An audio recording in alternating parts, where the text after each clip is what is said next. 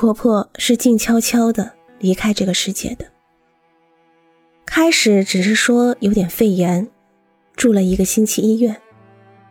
好了，出院回家。第二天到我们下班回家时，她躺在床上，没有任何挣扎与痛苦，安详的闭上了眼睛。看不出公公有什么大悲大痛的反应，却知道婆婆去世，对公公打击一定很大。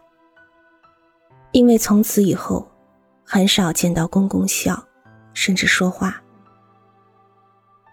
按广东的习惯，亲人死后的遗像是不放在家里的，但公公执意要把婆婆的遗像放在客厅向阳的地方，而且。一定要面向珠江。之后，早、午、晚，每顿饭前，公公必做的功课，就是给婆婆点一支上好的檀香。常常一家人坐齐了，饭菜齐了，公公却站起来，颤颤抖抖离开餐台。我们大声问：“去哪里？”干什么？公公耳朵很背，一点反应都没有，但一定会边走边自言自语：“哎，你们妈妈还没有吃饭嘞。”于是程序似的去搬一张日字形的小方凳，站在凳上，恭恭敬敬给婆婆上香。